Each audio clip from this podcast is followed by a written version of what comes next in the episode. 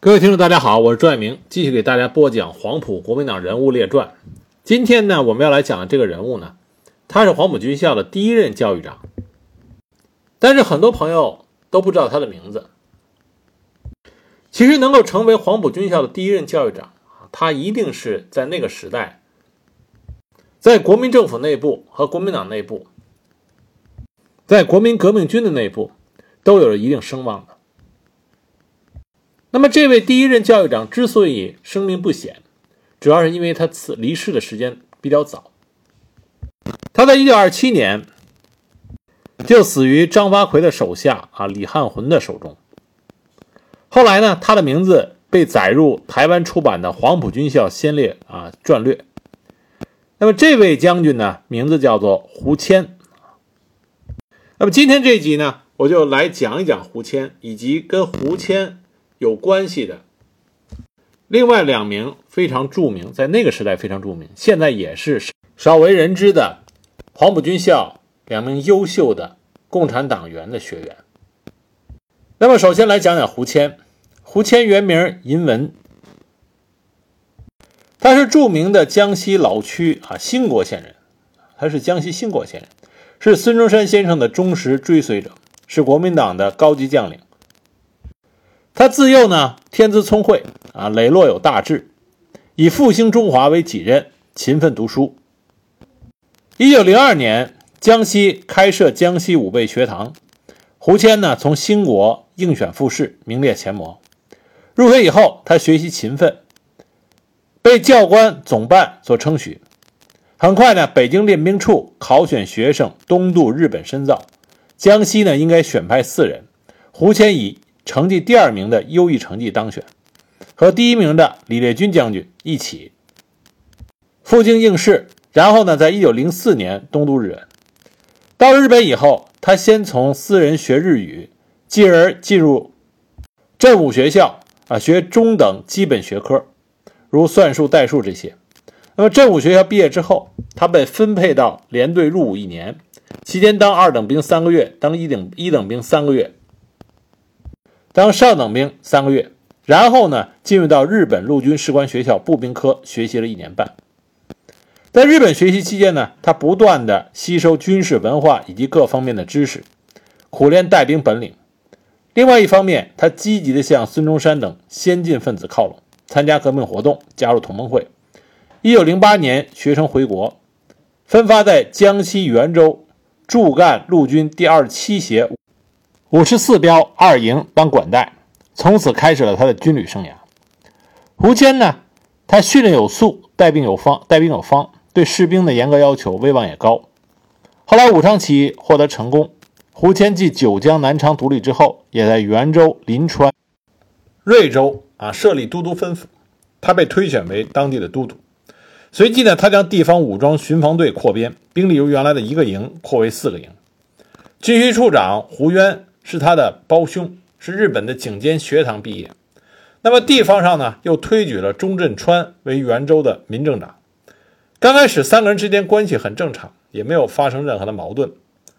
一九一一年十一月，袁州都督府奉令撤销，胡谦任都督，所有都督府一切的收支账目都要移交给江西都督府接收。袁州民政长钟镇川在清查袁州都督府收支账目的时候，发现。胡谦的胞兄胡渊，啊，任军需处长，但是呢，贪污腐报，数额颇大。那么钟镇超感，呃，钟镇川呢，深感到事关重大，就召开了群众大会，将胡渊交付公审。那么当时群情激愤，要求处决胡渊。钟镇川迫于群众的压力，只得是交付执行。那么这件事情让胡谦对钟镇川大为不满，就在两个人之间埋下了祸根。这不仅导致了钟镇川后来的身亡，也导致最后胡谦的身亡。一九一二年四五月间，李烈钧任江西都督，并且启用了钟镇川为内政司长，胡谦是都督府高等军事顾问。那么有一天呢，钟镇川出席都督府政务会议，胡谦也以高级军事顾问的身份列席，结果两个人冤家相见。胡谦当时想起自己的兄长，就是因为钟镇川。命丧黄泉的，所以一怒之下拔枪就将钟镇川击毙了。那么事发之后呢，同盟会的会员在江西召开支部大会，要求李烈钧惩办胡谦。那么李烈钧因为与胡谦有同学之谊，深爱其才，不予杀之。但不杀胡谦又不足以服众，所以挥泪割爱，最终还是下令啊下令要枪决胡谦，并交由都督府参军长蔡瑞廷在南昌城内东湖边执行。那么蔡瑞廷呢，他是李烈钧的心腹。深知李烈钧这个时候左右为难，所以在执行的时候只朝着胡谦胡乱打了几枪，就说已经了结他的性命。其实只有一枪击中了胡谦的左肋。胡谦的妻子呢，暗中将胡谦纳入一个大缸中，运到上海医治。经过数月精心治疗，胡谦出院，捡回了一条性命。从这段事情呢，这段译文我们就可以看出来，胡谦这个人啊，他的军事才能很强。但这个人呢，个人情感很重，而且私心很重。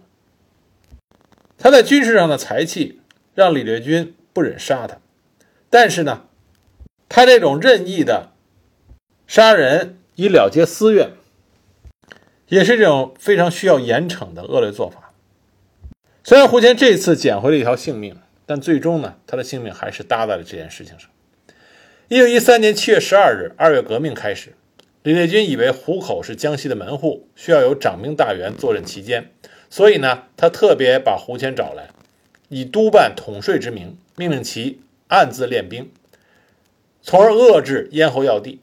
第二年，胡谦又被调回省内任啊讨袁军总参谋长。胡谦是一个非常好的参谋长啊，不仅是给李烈钧当参谋长，后来呢，在蒋介石的麾下也当参谋长。讨袁失败之后。他和李烈钧、黄兴等人再次东渡日本，待机而行。一九一五年，胡谦等秘密回国。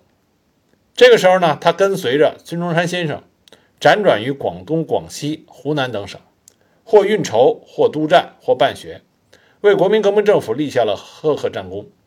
一九一七年七月，护法战争开始，孙中山率领滇军和部分桂军抗击北洋军阀，但是联军出师不利，败走湖南。这个时候呢，是胡谦经过认真的分析形势之后加以制止，献计要截住敌人，击败了北洋军参谋长张怀之的部队，从而扭转了整个战争的局面，最终最后终于反败为胜。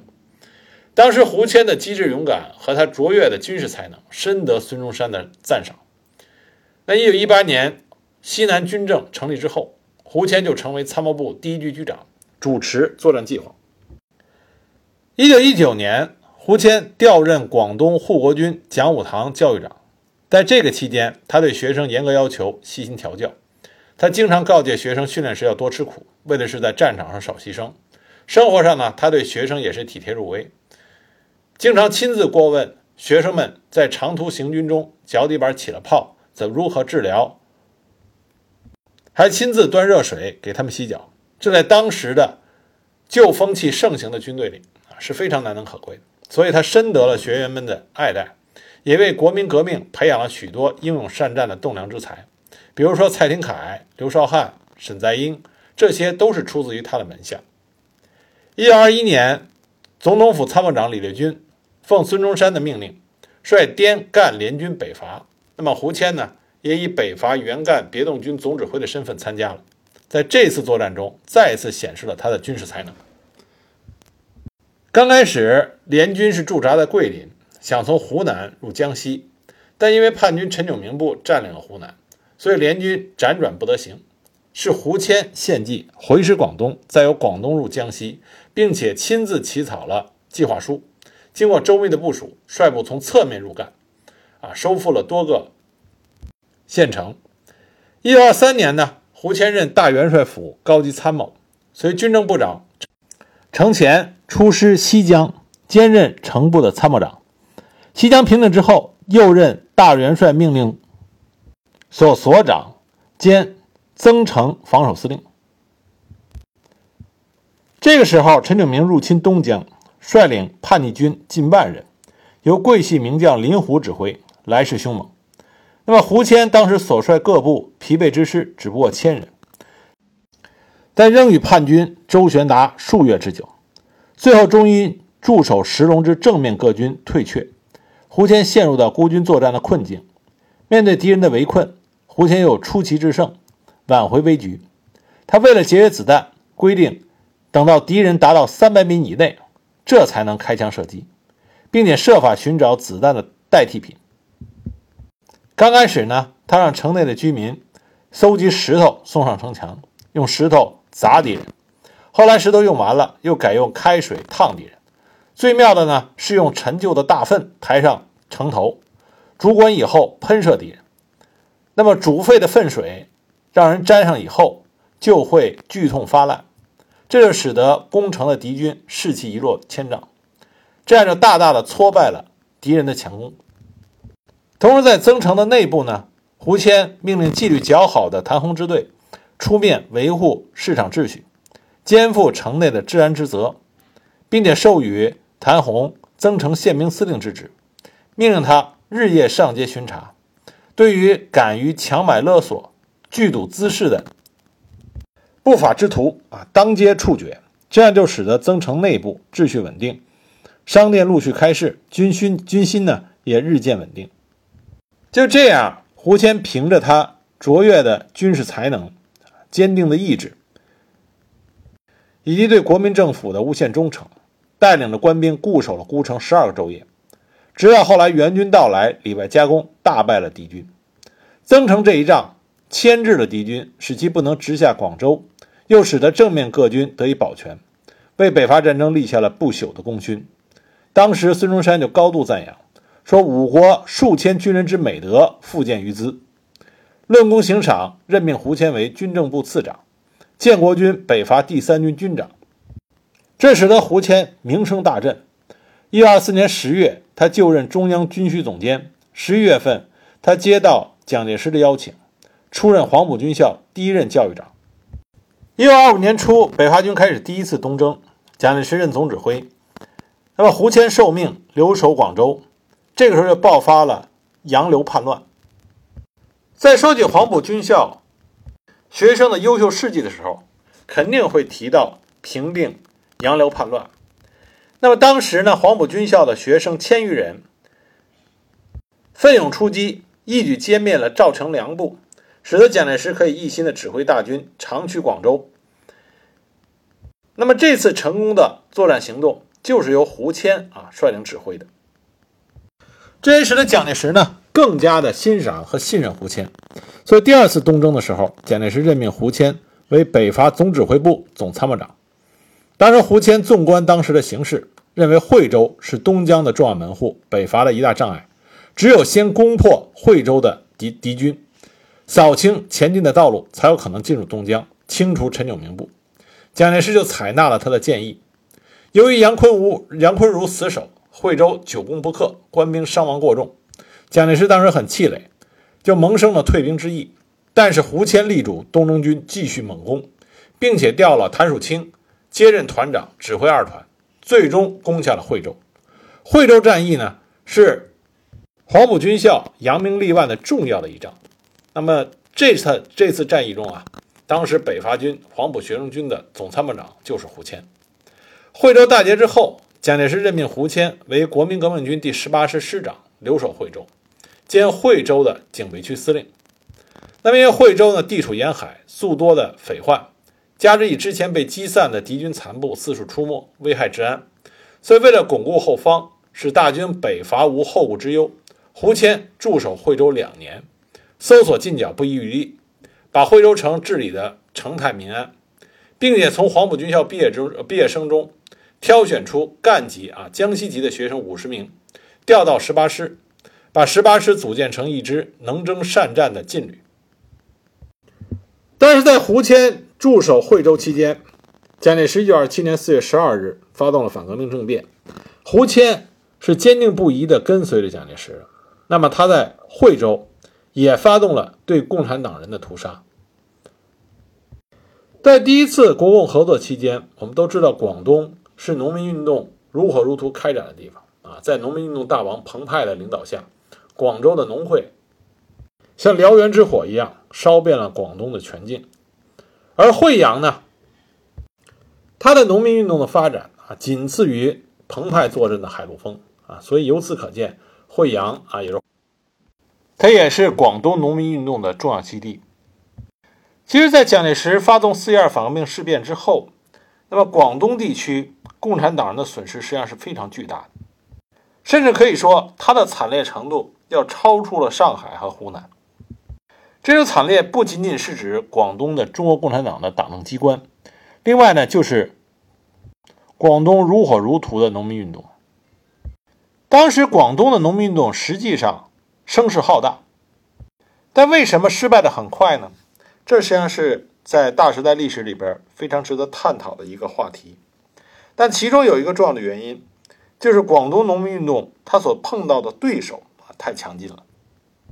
在大革命失败之后，广东的农民运动，他所碰到的镇压的对手，基本上是粤军中最精英的那一批将领，张发奎、薛岳。那么这里面我们说到的胡谦，后来的陈济棠，每一个都是在广东本土有着深厚的基础，同时带兵打仗又非常优秀的这种将领。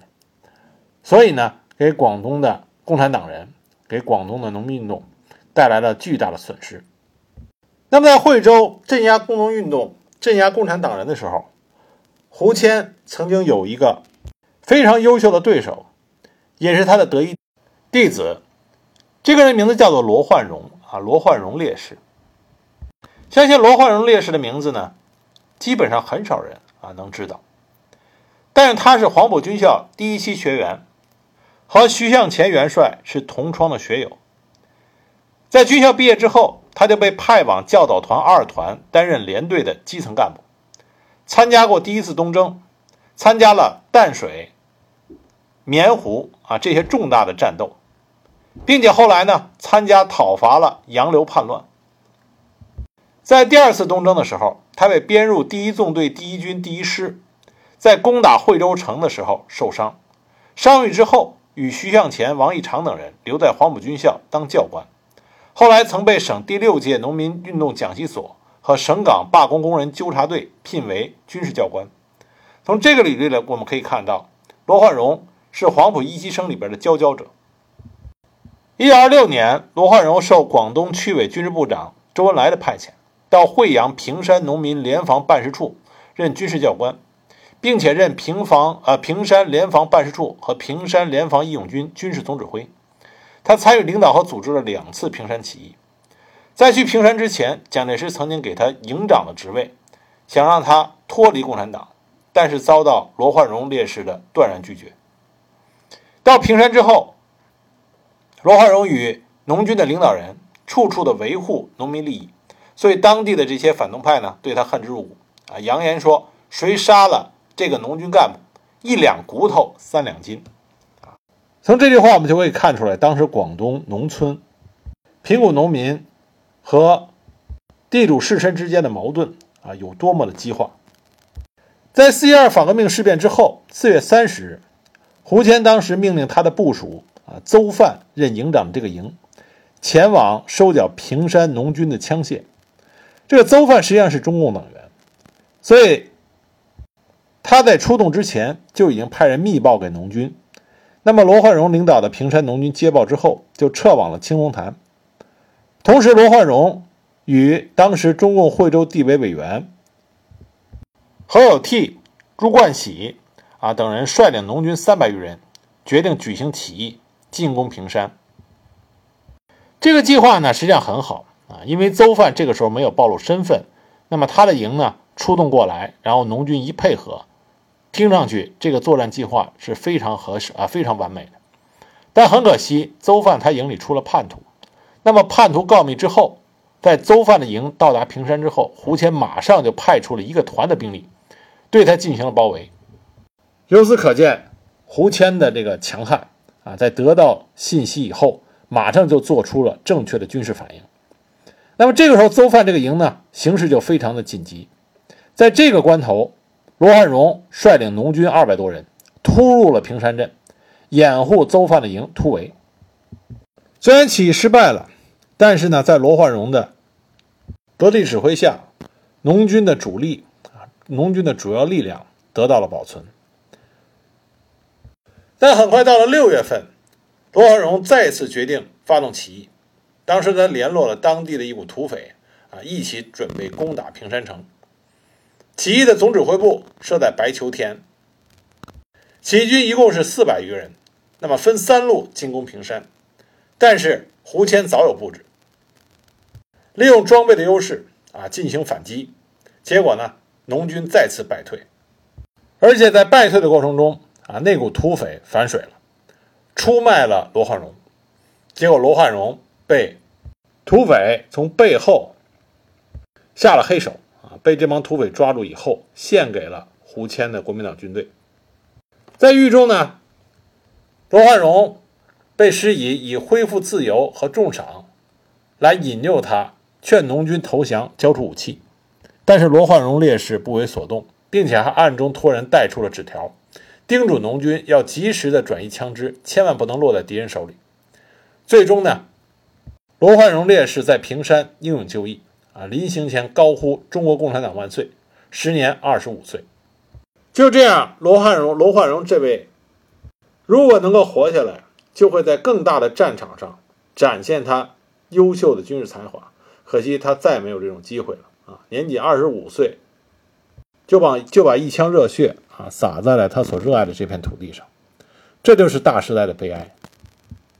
而更大的悲哀呢，是这样优秀的人才啊，到今天啊，知道的人已经寥寥无几了。胡谦在惠州镇压中国共产党啊，很得力，也得到了蒋介石的赏识。可这个时候呢，张发奎啊，这个时候第四军军长张发奎派遣他手下的得力手下啊，他手下得力的干将李汉魂率领二十五师进驻惠州。这李汉魂呢，是之前我们提到的被胡谦击毙的钟镇川的外甥。他见到胡谦以后啊，就想着要为他舅舅来报仇。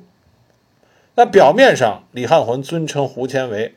革命老前辈，在暗地里呢，就已经开始策划要怎么样取胡谦的性命。那么胡谦呢，他在惠州公园召开军民联欢大会，欢迎李汉魂。不料李汉魂却在答谢词中说要清算胡谦。胡谦这个时候方知中计，赶忙返回警备司令部。那么李汉魂早有准备，率领着他的部队就尾追，并且趁乱将胡谦啊胡谦。乱枪射死，然后又以胡谦畏罪潜逃、拒捕被杀，草草了事。就这样，胡谦这位杰出的军事人才死在了乱枪之下，终年是四十八岁。后来，蒋介石为了奖励胡谦为国民政府立下的赫赫战功，在南京政府成立之后，就追封他为陆军上将。在讲完胡谦这位黄埔名将啊之后，我们再来说一个人，这个人呢是胡谦的堂侄啊，叫胡灿，也是黄埔学校的优秀学生，而且呢他是著名的江西红军县兴国的第一任中国共产党县委书记。他像他堂叔胡谦一样优秀，但是呢，他和他的堂叔胡谦走上了一个截然不同的道路。胡三小的时候也是谦逊好学。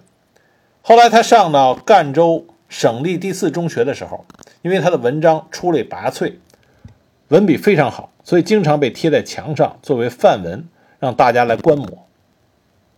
后来他还被推选为赣南学生会会长，老师都赞赏他，说他是才华出众，日后必成大器。但是胡灿本人呢，并不是因为老师对他赞赏而骄傲自大，他反而给自己立了一个座右铭啊，这座右铭怎么说呢？叫名不副实，云何价值？发愤图强，需求学历。国难瓜分，责重完毕。好自为之，莫骄莫逸。胡灿为人很豁达，胸襟宽宽广啊，生性随和，所以深得同学们的爱戴和敬爱。在五四运动爆发的时候，他和同窗好友萧一佐联络了赣州各校的学生与社会青年，召开了万人大会，声讨卖国贼。在会上，在会上呢，他宣读了自己起草的告民众书，并且连呃领着集会的群众游行示威，拍电报给北京当局，要求严惩卖国贼。他中学毕业以后，就去广东投靠了他的堂叔胡谦谋生。后来胡谦呢举荐他在在一个通商口岸任稽查局长。后来呢，胡灿据说和胡谦两个人闹翻了，起因是因为胡谦跟胡灿说，说他想在胡家祠堂附近盖一栋大房子，那么这栋大房子呢，因为和胡灿他们家的宅基地啊毗邻，所以呢，胡谦想用他在县城西街的一个饭店和胡灿家进行交换，希望胡灿能够说服他父亲让出地盘。那么胡灿当时就回绝了。后来胡谦还是建了一栋啊，自己盖了一栋洋楼，取名为颐养斋。但是胡灿据说对这件事情意见很大，和胡谦就发生了争吵。啊，后来胡谦说他忘恩负义，两个人就不欢而散。但这件事情具体怎么样呢？现在两个人都已经离开人世很久啊，所以具体的情况到底怎么样是没有办法进行历史考证。我们只知道是。这叔侄两个人啊，走上各自不同的道路。黄埔军校在广州成立的时候，胡灿当时心中格外的向往。当时他写了一首诗来表达自己的志向啊，这首诗这么写的：“宵年久客越江东，揽尽罗浮七二峰。北顾中原烽火急，愿如投笔力从容。”他也是说到做到，就放弃了自己优厚的差事。考入了黄埔军校第三期，成为黄埔军校第三期步兵科的入伍生。紧接着呢，一九二五年春，他就加入了中国共产党。后来在黄埔学生军中啊，攻打惠州的那场激烈的战斗中，他报名参加了先锋队，争先的登梯越城，冲锋陷阵啊，英勇杀敌，不幸负伤。那么他负伤之后，接受了党组织的安排，取到上海。返回他的老家兴国养伤，同时秘密地从事革命活动。胡灿的共产主义信仰非常坚定，他在黄埔军校期间呢，就多次的自费购买了《共产主义 A B C》《唯物史观》《资本论》这些革命的书刊，陆续的邮寄回家乡母校的同学。那么从广东回到家乡之后，他先是在小学执教，引导着师生们一起学习马列主义的书刊，寻求革命真理。后来呢，他又与陈其涵、萧雨茹、萧雨佐等同志，先后创办了妇女工读学校、职工夜校。他还被聘为平川中学的党艺课教员啊，党艺课呢就相当于我们的政治课。名义上他教授的是三民主义，但他利用三民主义的讲坛呢，宣传的是共产主义思想。一九二六年九月十七日，兴国的共产党员代表在中共赣州支部书记朱由康。的主持下，成立了兴国县第一个党的组织，而胡灿呢，成为第一任支部书记。一九二七年春呢，胡灿根据党组织的指示离开了兴国，后来到了武汉，在邓演达和郭沫若手下工作，调任国民革命军第十一军十师三十团三营营长，和叶挺手下担任第五团团长。后来他参加了八一南昌起义，在起义军南下进军广东的时候。途中，师长蔡廷锴叛变率部脱离了起义队伍，并在军中捕捉共产党员。胡灿被捕，关押在军法处的临时监牢里。在关押期间呢，胡灿与哨兵攀谈，最后启发了哨兵的觉悟，和哨兵一起一道逃脱了虎口，潜回到家乡兴国。在他回到家乡兴国后不久。在起义部队中，其他的兴国籍的党员干部啊，像陈其涵、萧一佐这些人，也都纷纷的赶回到家乡兴国。这些志同道合的战友呢，聚在一起以后，就召开了一次叫阳山会议。在这次会议上，他们制定了恢复党组织、建立革命武装、开展抗租、抗粮、抗税、抗债、抗息的武抗斗争。也因为这次会议。使得兴国地区有了中国共产党明确的领导和执行的大方向。一九二八年春，根据组织的决定，胡灿以白皮红心的策略，利用他黄埔军校毕业生的身份，打入了兴国县警卫团任军事教练，取得了县长的信任，控制了这支武装。后来，在兴国的党支部以及包括像胡灿等一批优秀的。共产党员的共同领导和组织下，兴国暴动取得了成功。一九二九年四月，兴国县第一个红色政权——兴国县革命委员会成立，胡灿当选为革委会的委员，并任军事部长。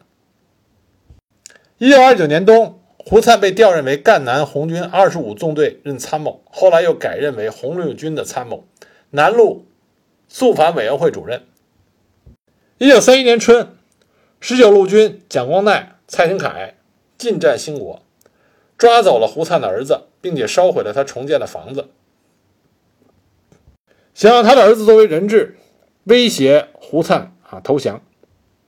因为蔡廷锴原来是胡灿的上司啊，他知道胡灿的这个才能，所以希望胡灿能够转投到国军的阵营。但后来呢，由胡灿的堂兄弟国民党六十师军医处长胡莹出面担保，把他的儿子放了回来。但这件事情呢？给胡灿带来了杀身之祸。有一天，他突然接到上级的通知，让他回省苏啊回回省的苏维埃政府汇报工作。这个时候，胡灿他任的是江西省肃反委员会啊南路肃反委员会的主任。但即使这样的身份，也丝毫不能保证胡灿就不会被肃反。那么，他得到命令之后啊，得到通知之后，骑着马就赶回到省政府驻地。结果呢，就遭到了省肃反机关的逮捕。原来他已经被指控为是 AB 团的要犯，罪状呢两条：一个呢，他和胡谦是叔侄关系，并且在胡谦的手下谋过差事；第二条呢，就是他的儿子胡启文被蔡廷锴部抓了又放了回来。在那个时候，抓了又放回来，这就说明你们的关系说不清道不明，而且胡灿又是蔡廷锴的旧部。因此，就认定胡灿与蔡廷锴是私通。其实，胡灿跟胡谦早已经彻底的分道扬镳，而蔡廷锴对他的威胁也被胡灿断然拒绝。但这个没有用，因为你没有办法证明你胡灿跟胡谦或者蔡廷锴是不共戴天的仇敌，因为这两个人没有办法在在你面前，如果在你面前你掏出枪来把他俩打死。那就说明这些指控是莫须有的，但你没有这个条件。胡谦早就死了，蔡廷锴更不可能被押到你的面前，所以胡灿在被捕之后，向省保卫局和临时中央最高法庭上诉申辩，没有奏效。一九三二年五月的一天，胡灿被押在县城城门前的教场上啊，被枪杀了。临行的时候，胡灿要求不要上榜。一路高呼口号，拥护中国共产党，拥护苏维埃政府，打倒屠杀工农的国民党政府。当时在场者无不痛惜，说他哪里像一个反革命的 AB 团。胡灿是黄埔军校优秀的毕业生，也是一个非常忠贞的共产党员。他不仅军事才能出众，而且有着非常杰出的组织才能。和政治才能，很可惜，早早的就陨落在了兴国。后来延安整风的时候，陈毅曾经说过：“说胡灿是被左倾路线害死的，是错杀的，应该得到昭雪。”一九五四年，兴国县人民政府报请江西省民政厅批准，胡灿啊胡灿同志成为了革命烈士，他的冤屈得以彻底的平反。无论是胡谦、胡灿。罗焕荣都是那个时代中华民族华夏儿女里边杰出的人才，他们的人生轨迹都是中国近现代革命史的重要组成部分。希望通过我的讲解呢，大家能够更多的人去知道他们和记住他们。